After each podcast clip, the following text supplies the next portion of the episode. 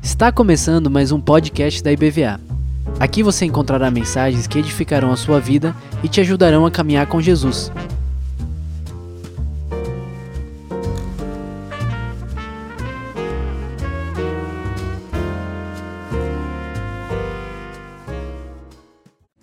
Aleluia.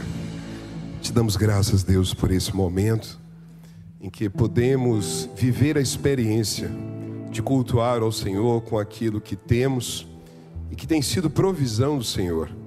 Te agradeço, Pai, por esse encontro e te peço que o Senhor derrame renovada sabedoria sobre a administração dessa igreja, dessa comunidade, para que o teu nome se propague, seja exaltado através dos feitos que aqui são realizados. Obrigado por essa gente querida que está aqui conosco, obrigado pelo povo que está aí na live. Obrigado por essas pessoas que estão assistindo agora e outras que assistirão depois. Mas te pedimos, Deus, acima de tudo, que seja um momento, como tem sido, de experiência com o Senhor, em que o Senhor fale e nós escutemos, e que nós falemos numa proposta de dialogar com o Senhor, de conversar com o Senhor. Obrigado pelo teu amor derramado nesse lugar. Assim te louvamos em nome de Jesus. Amém. Queridos, hoje é um dia feliz para o nosso grupo de comunhão e eu queria começar fazendo menção a isso. Hoje é aniversário de uma amiga muito querida, Ritinha, e ela está fazendo aniversário.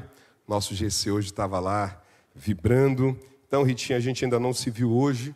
Um abraço para você e para toda a sua família. E preciso sinalizar para vocês minha profunda expectativa pelos dias que viveremos de congresso missionário. Meu coração está ardendo dessa vontade de estarmos juntos aqui. Queridos, pessoas que se reúnem para estar num lugar a fim de alinhar a sua vida ao plano de Deus, é algo de muito especial que tem para acontecer. Então, é, quero dividir com vocês o meu entusiasmo ao tempo que também os convido para estarmos aqui. Então, na sexta, no sábado e no domingo vai ser muito especial. E reitero, se você ainda não fez, já foi avisado aqui, a sua inscrição na oficina, faça. Né? Vai ser muito legal a gente poder ouvir a turma, tem papos aí bem diferentes, mas sobretudo com essa expectativa de que nós saiamos das nossas casas com essa intenção.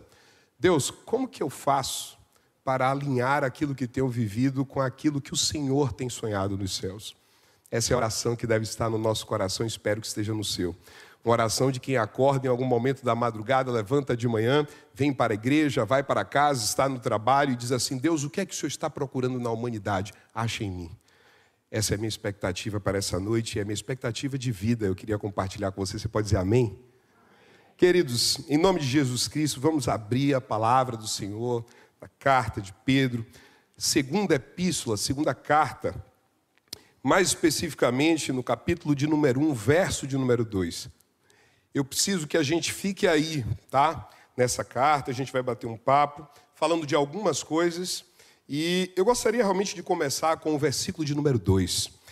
Está dito assim: graça e paz vos sejam multiplicadas pelo pleno conhecimento de Deus e de Jesus, nosso Senhor.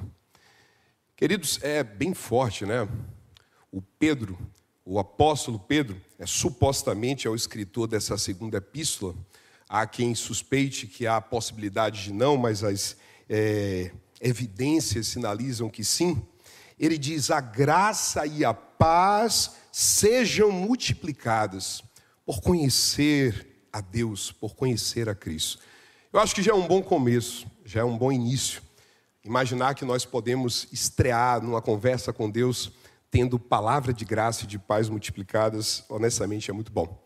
E aqui na tela, para quem está em casa e também para vocês que estão aqui, aparece uma imagem, e nessa imagem está aí dito: nem sempre o importante é o suficiente. Eu acho que essa é uma reflexão interessante, pelo menos tem sido a mim. Deus tem falado muito particularmente a mim sobre a diferença dessas palavras. Às vezes, a nossa caminhada gira em torno do que é importante e nem sempre isto é o suficiente. Mas agora eu gostaria de destacar, na realidade, a imagem que está aí acompanhando essa frase. Isso é uma folha de mangueira. Olha, eu vou dizer uma coisa para vocês: eu tenho algumas paixões dentre as frutas de que gosto.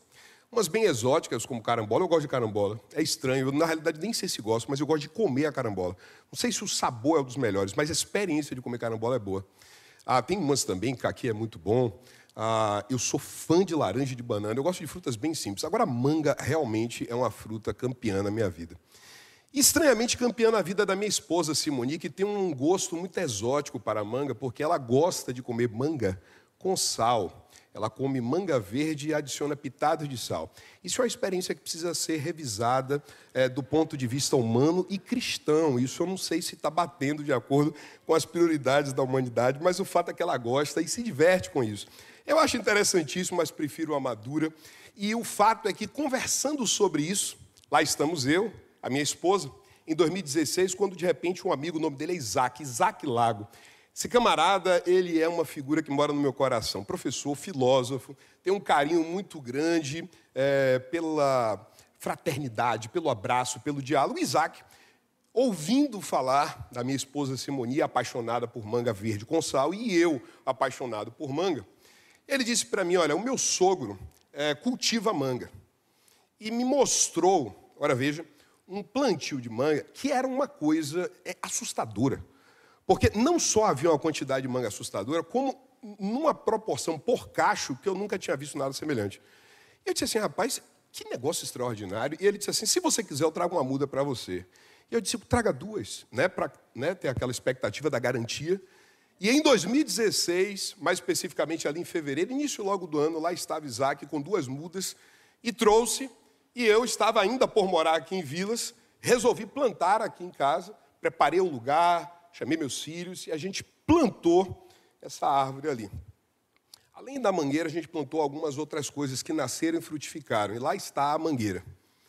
E a gente já chupou acerola e jabuticaba, e lá está a mangueira. E curiosamente, a goiabeira já começou a dar algumas notícias, até a pitanga, que hoje já não existe, está no mundo paralelo, e o limão também já foi. Mas lá está, resistente à mangueira. E o fato é que essa mangueira, desde 2006, está lá e começa a crescer. Olha, a mangueira é bonita.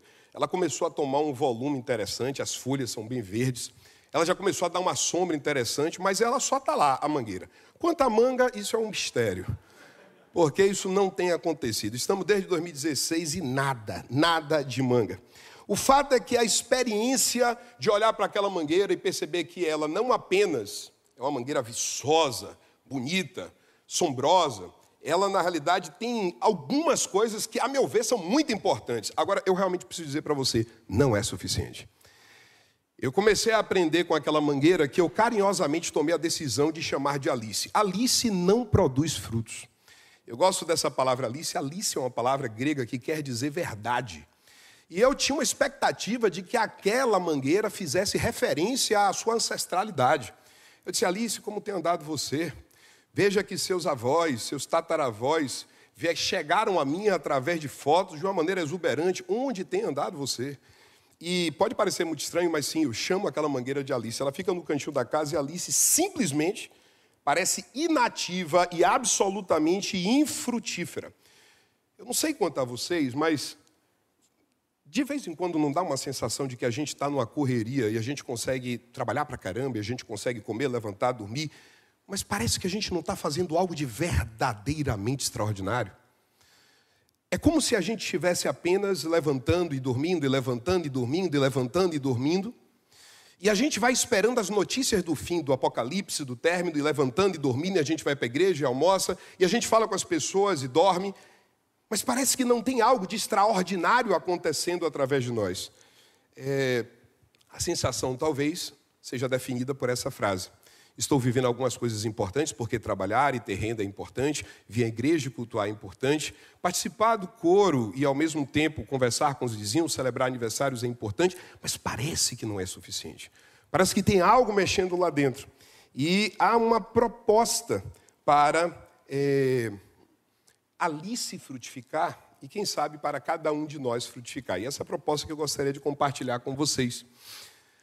Aí, esse mesmo texto que estamos lendo, a segunda epístola de Pedro, só que agora pulando para o verso 8, diz assim: Se essas qualidades estiverem em vocês, e aí está valendo para mim e para você, e essas qualidades aumentarem cada vez mais, farão com que não sejam inativos, como Alice, nem infrutíferos, como Alice, no pleno conhecimento do nosso Senhor Jesus Cristo. Ou seja, o apóstolo está sugerindo que existem algumas qualidades que, se herdadas e desenvolvidas, se presentes e aumentadas, nos tirarão da condição de infrutífera, nos é, removerão dessa condição de inativos. E obviamente que no meio de tanta coisa que a gente tem para falar e de tanta coisa que a gente tem para fazer no dia a dia, a primeira coisa que eu acho que me traz uma paz extraordinária é que a parte mais difícil, a parte mais complexa, a parte mais desafiadora de todas é de Deus. E esta já está salvaguardada. A parte que diz respeito a Deus já está garantida.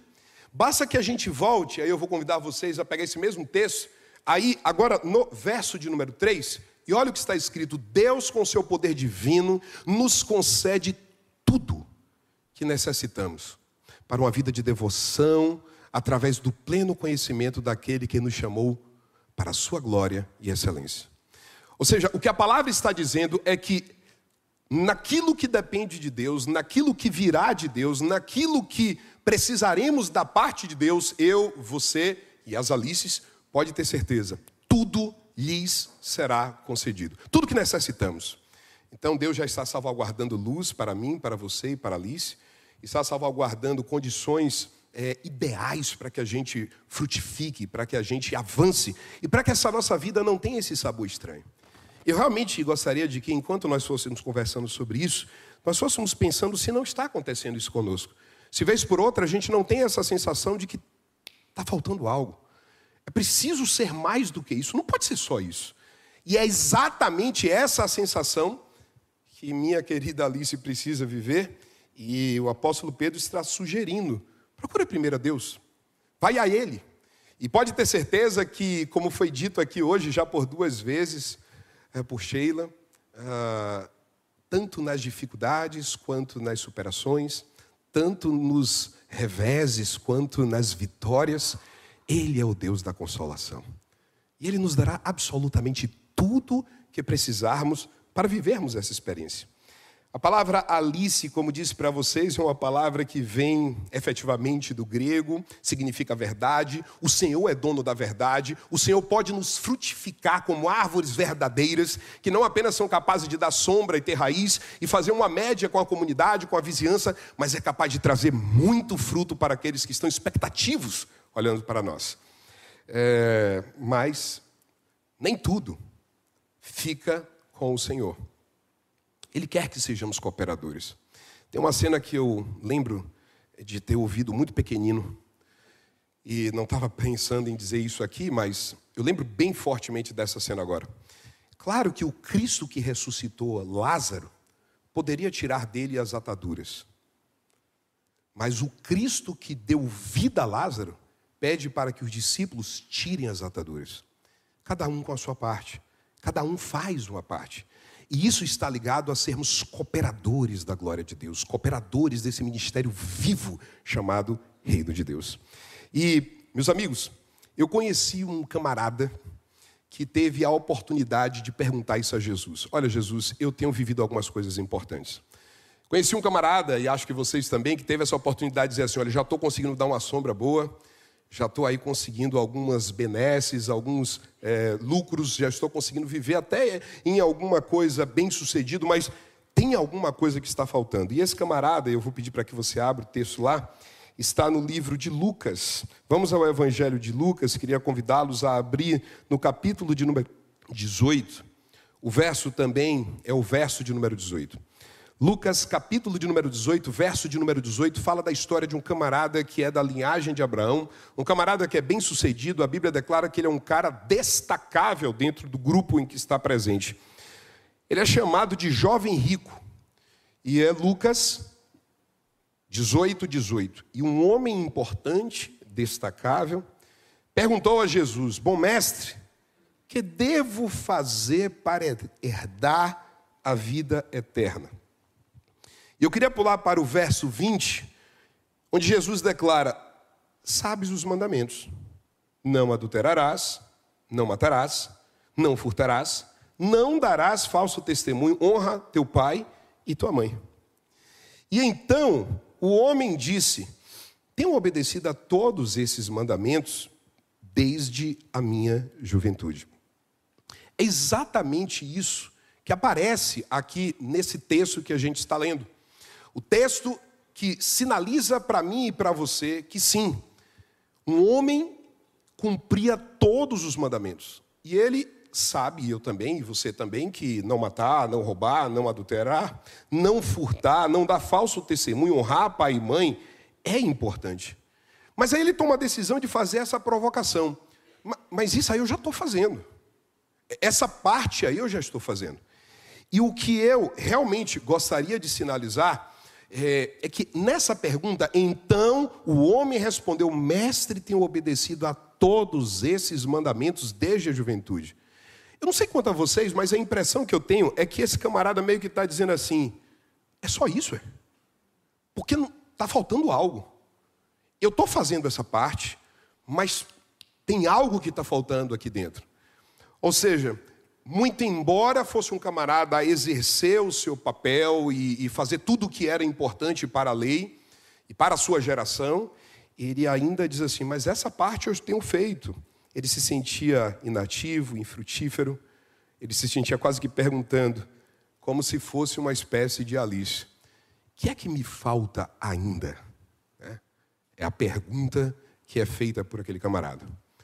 Tem alguma coisa que está faltando, mestre. E aí, queridos, eu acho que esse camarada ficou conhecido na literatura bíblica e para mim para você, como camarada, quem conhece esse texto, sabe do que vai acontecer a partir daí. Jesus vai fazer a proposta para ele: olha, está faltando uma coisa, vende tudo e repartilha com os pobres e depois segue-me. E ele se entristece e vai embora. É, é interessante que essa é a parte que talvez chame mais atenção. Mas eu gostaria de dizer para os irmãos, me parece muito corajosa a fala de alguém que para diante de Deus e diz assim: olha, estou indo para a igreja, ok. Tenho feito orações regulares, ok. Sou um dizimista, tenho contribuído com a causa, tenho vivido um relacionamento de oração, de cuidados. Esse camarada que vive essas experiências para e diz assim: mas está faltando algo. Essa pergunta é uma pergunta muito corajosa. É uma pergunta que eu me desafio a fazer. E eu gostaria de desafiá-los a fazer essa noite e toda a vida. Fazer a pergunta, Deus, olha, eu queria parar aqui para alinhar a minha caminhada com o Senhor. Eu tenho um amigo chamado Abner, e, e o Abner ele fala uma coisa que eu acho bem legal. Ele diz assim: é, a caminhada com Deus não é um trilho, não é embarcou e você já sabe onde vai parar. A caminhada com Deus é trilha. À medida que você vai caminhando, você tem que dar uma parada e conversar com ele. E você precisa ir alinhando, e ajustando e construindo ao passo que caminha. Essa é a experiência de alguém que para e diz assim: Eu gostaria de perguntar ao Senhor: o que é que me falta? Olha só, queridos, com isso, não deixemos de destacar o que é importante. É claro que obedecer aos mandamentos é importante. Eu fui presenteado essa semana, meu pai tem estado conosco esses dias na nossa casa, e como é legal, né? Quando o pai, eu vou nos estimular, pais, a entregar textos de presente para os nossos filhos. E meu pai, na segunda-feira da semana passada, dizia assim: Olha, queria te oferecer esse texto hoje para a sua meditação. Olha que texto muito legal. Se obedecerem aos mandamentos, terão vida longa na terra, que o Senhor jurou dar a seus antepassados e a vocês, os descendentes deles. Uma terra que produz leite, mel com fartura se obedecerem a Deus. Pois a terra em que vocês estão prestes a entrar dia a dia, momento a momento, naquele momento histórico especificamente, para tomar posse, não é como a terra lá do Egito, de onde vocês vieram e onde plantavam as sementes e faziam valas de irrigação com o pé, uma horta. A terra da qual em breve tomarão posse é uma terra de montes, de vales, com chuva em grande quantidade, terra da qual o Senhor, seu Deus, cuida continuamente. É isso que é andar mandamentos todo o ano, se obedecerem finalmente aos mandamentos que hoje lhes dou, e se amarem o Senhor, seu Deus, e servirem a Ele de todo o seu coração, de toda a sua alma, Ele mandará as chuvas na estação apropriada, as chuvas de outono, de primavera, para que vocês juntem suas colheitas de cereais e produzam vinho novo e azeite. Ele dará bons passos para os seus animais, e vocês terão alimento e fartura. É claro que isso é importante. É muito bom ter uma vida obedecendo aos mandamentos de Deus. Mas o que eu estou conversando aqui é que, sobretudo às vésperas de uma coisa chamada como congresso missionário, e mais do que isso, às vésperas de estarmos a cada domingo, a cada mês, ouvindo palavras que estão nos desafiando a viver mais o propósito e o reino de Deus, é claro que não está dando para se contentar só com o importante. A gente tem sido provocado a mudar um pouco isso. E a gente sabe, a gente bem sabe, que o Senhor é um especialista em mudar a história de árvores inativas e infrutíferas. 1 Coríntios declara: Eu plantei, Apolo regou, mas o crescimento vem de quem, queridos? De Deus. Ele dá o crescimento. E aí, eu não posso deixar de dizer para vocês que eu tomei uma decisão muito estranha. Por favor, não dê risada de mim. Pode até dar risada, mas não de mim.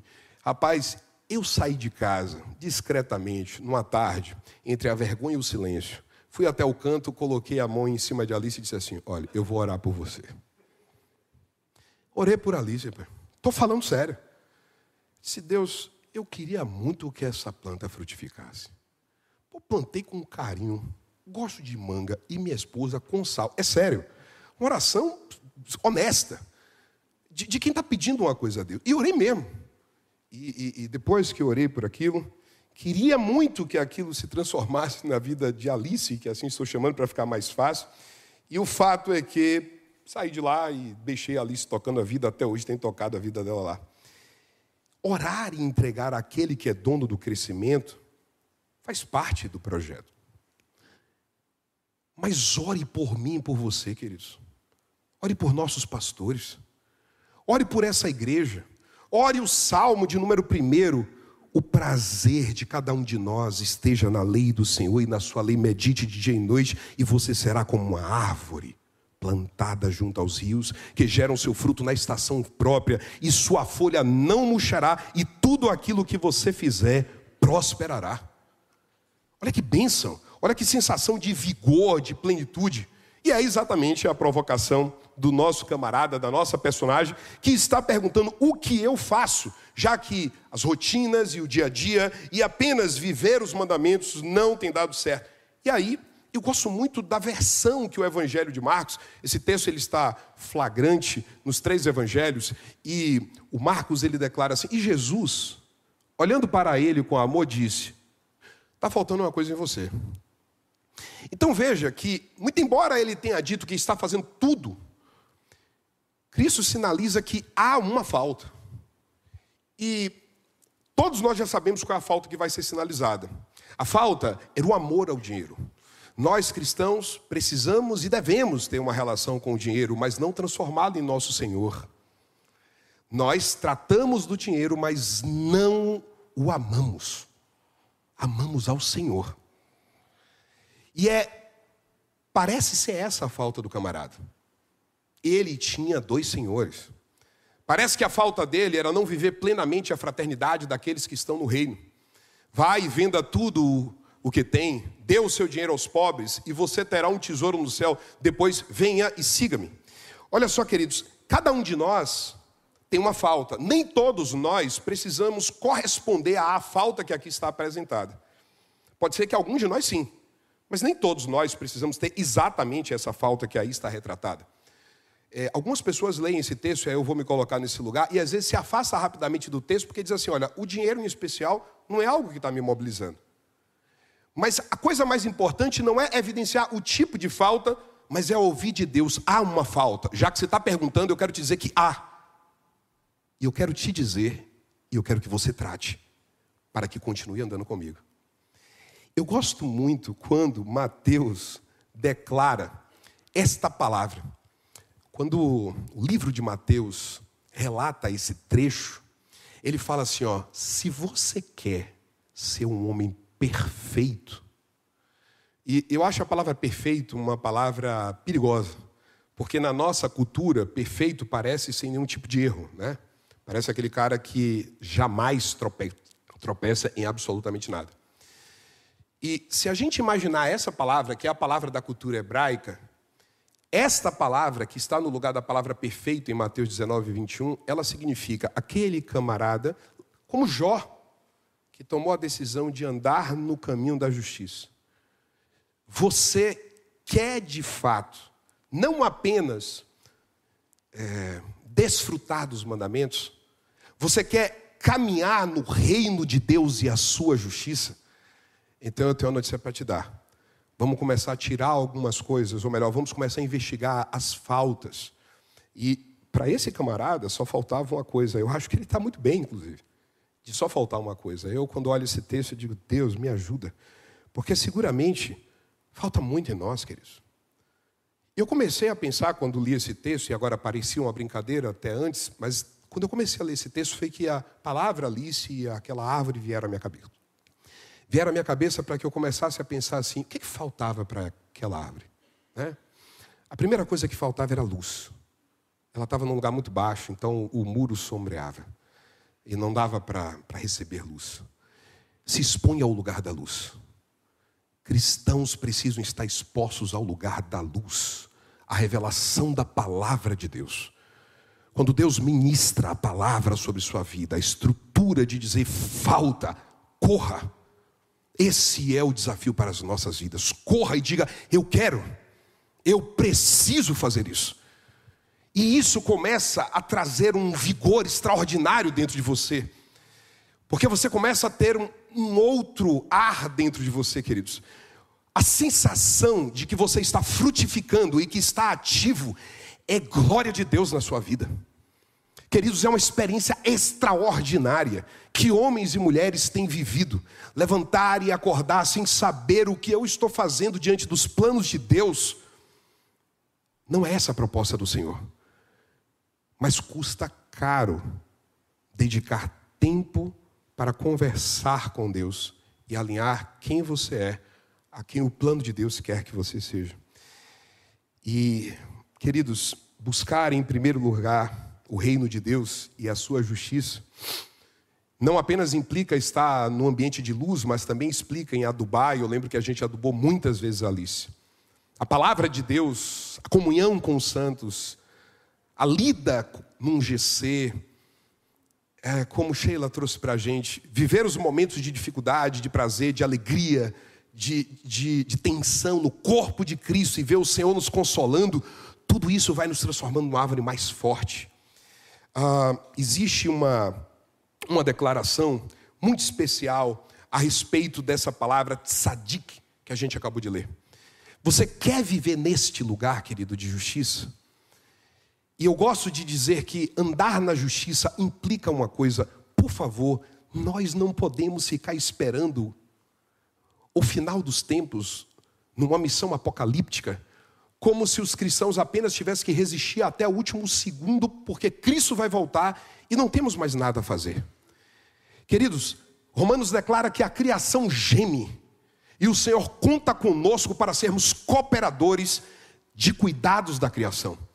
Eu e você precisamos cuidar daqueles que estão sofrendo, daqueles que estão aflitos, precisamos ser cooperadores da justiça.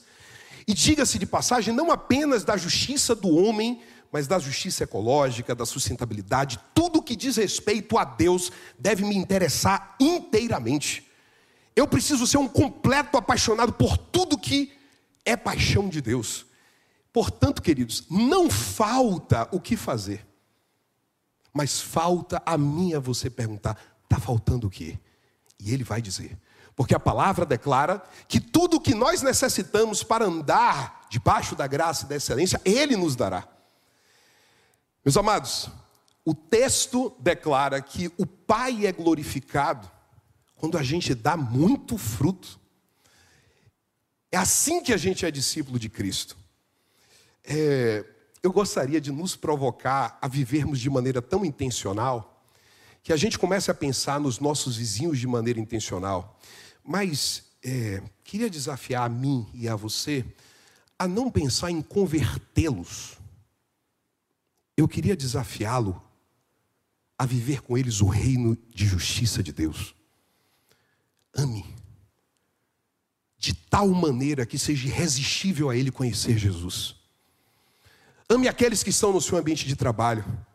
Ame de maneira extraordinária. Ame de tal maneira que você consiga ser uma árvore que as pessoas dizem: a vida, eu quero ficar aqui na sombra, provando dessa manga, porque ele tem algo diferente. Sabe quem é esse ele? É você.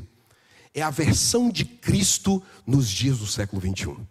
É o Cristo encarnado em cada um de nós, dando notícia são missões no trabalho, são missões dentro de casa, são missões dentro dos nossos condomínios, missões na rua, missões para os nossos parentes. Ame de maneira tão extraordinária que você jamais seja confundido com árvore não frutífera. Jamais.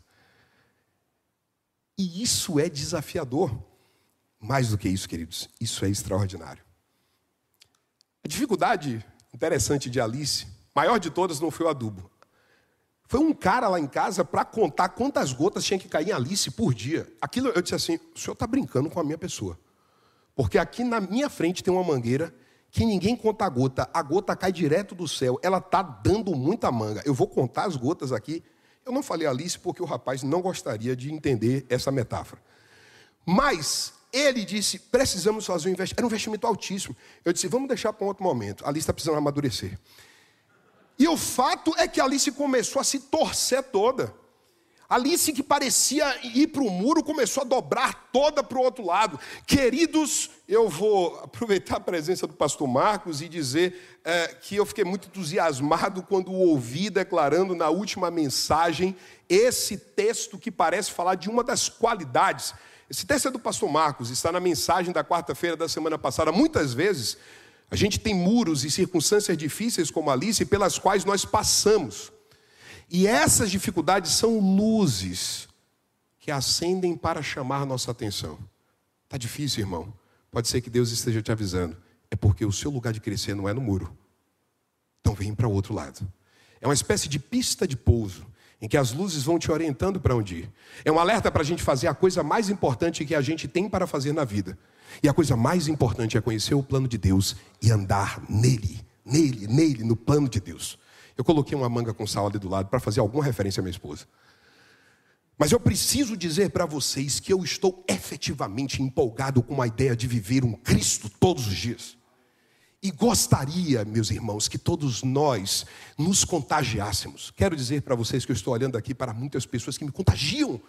Vocês me contagiam a viver essa experiência do Evangelho todos os dias. E lembra daquele texto que a gente leu lá no início, quando o apóstolo declara assim: olha, tem algumas qualidades que, se você tiver, tenha certeza, vai prosperar. E é óbvio que a gente não falou dessas qualidades, porque esse exercício é o exercício que a gente vai precisar realizar na nossa casa, no nosso íntimo. Olha o que ele diz aí. Ele nos deu grandes e preciosas promessas. São elas que permitem a vocês participar da natureza divina. Esse frescor é, de dizer assim: Deus, olha, eu estou ajoelhando aqui na tua presença, eu não sei nem exatamente para quê, mas eu queria te dizer que eu quero revelar para o Senhor que eu temo o Senhor e eu não quero caminhar sem temer o Senhor. Então eu estou aqui somente para ouvir a tua voz. Este Deus, ele nos convida a participar da natureza divina dele. Convida a dizer assim: ó, eu quero implantar o reino de justiça a cada dia. A eternidade, querido, já começou. Eu e você já estamos vivendo o reino da justiça de Deus. E nós somos esses agentes em Cristo.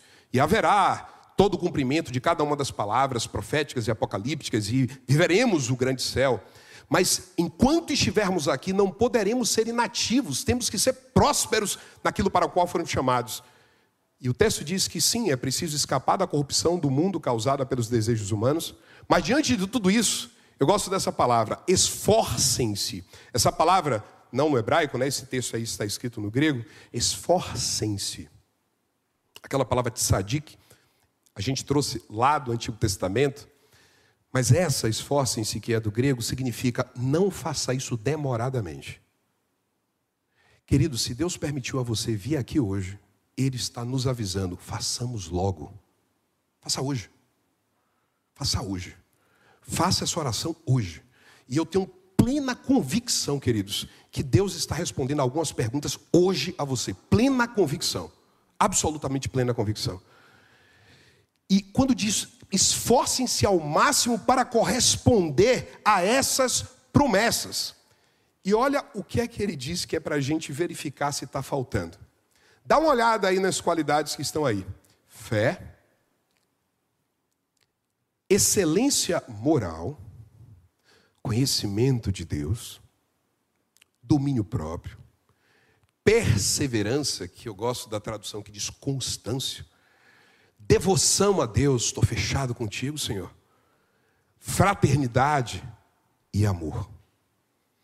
Sabe o que é que eu estou propondo para a gente? Mas eu gostaria muito de acentuar para a gente, inclusive destacando muito para mim. É que a gente coloque aí essa listinha de 2 Pedro e a gente comece a ticar aquilo que Deus está dizendo que está faltando.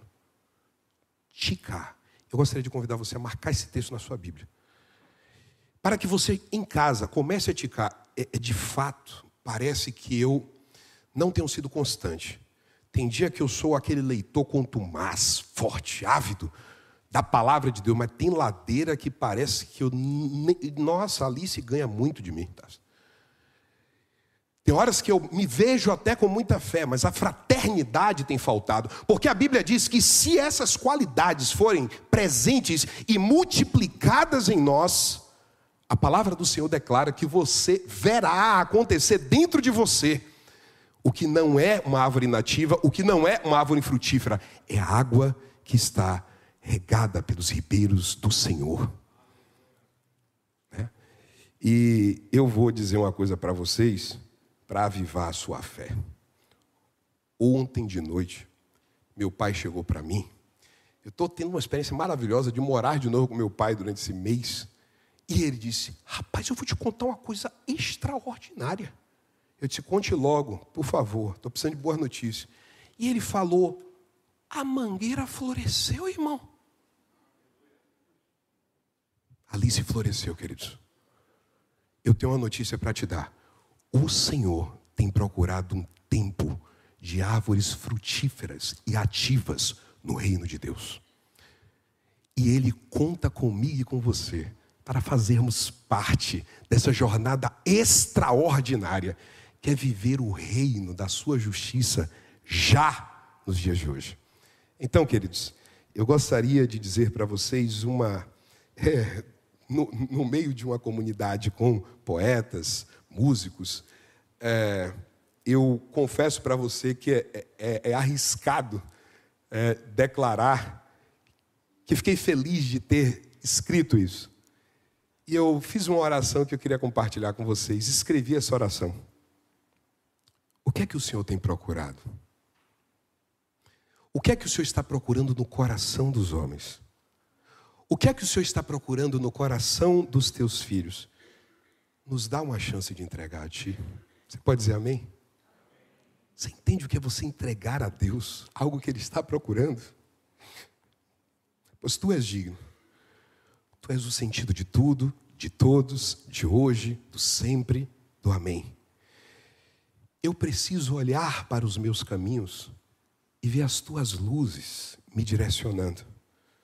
Porque apesar de mim, aprendi isso com o Heraldo, pastor Heraldo, Deus fala em mim. Apesar de nós, Ele vem em nós. Ele faz o seu querer. Ele faz o seu querer. Somos teu, Senhor. Torna-nos homens e mulheres que sintam aqui dentro um fogo forte que diga: estou frutificando, estou ativo e é para a glória de Deus. Você pode dizer amém? Eu vou dizer uma coisa para vocês, queridos. Coisa mais importante dessa noite é que essa palavra ela é uma chance de respondermos ao mestre diante da pergunta: o que falta? E em lugar de você virar as costas, e se afastar, Deus está te dando a chance de dizer: Eu aceito o convite, eu vou dar uma olhada no que falta, eu quero mudar isso. E queridos, o convite é: faça ligeiro, porque o Senhor Jesus Cristo está voltando. Maranata, e Ele tem muita coisa para fazer através da minha vida e da sua vida. Você pode dizer amém? Vamos levantar e vamos orar juntos? Eu vou convidar o pastor Marcos para orar com a gente. E depois o pessoal do Ministério de Louvor pode orar. Mas queria desde já dizer para vocês, de novo, me sinto encorajado por vocês e louvo a Deus pela chance de juntos nos encorajarmos a viver essa experiência com o Senhor. Deus os abençoe. Amém?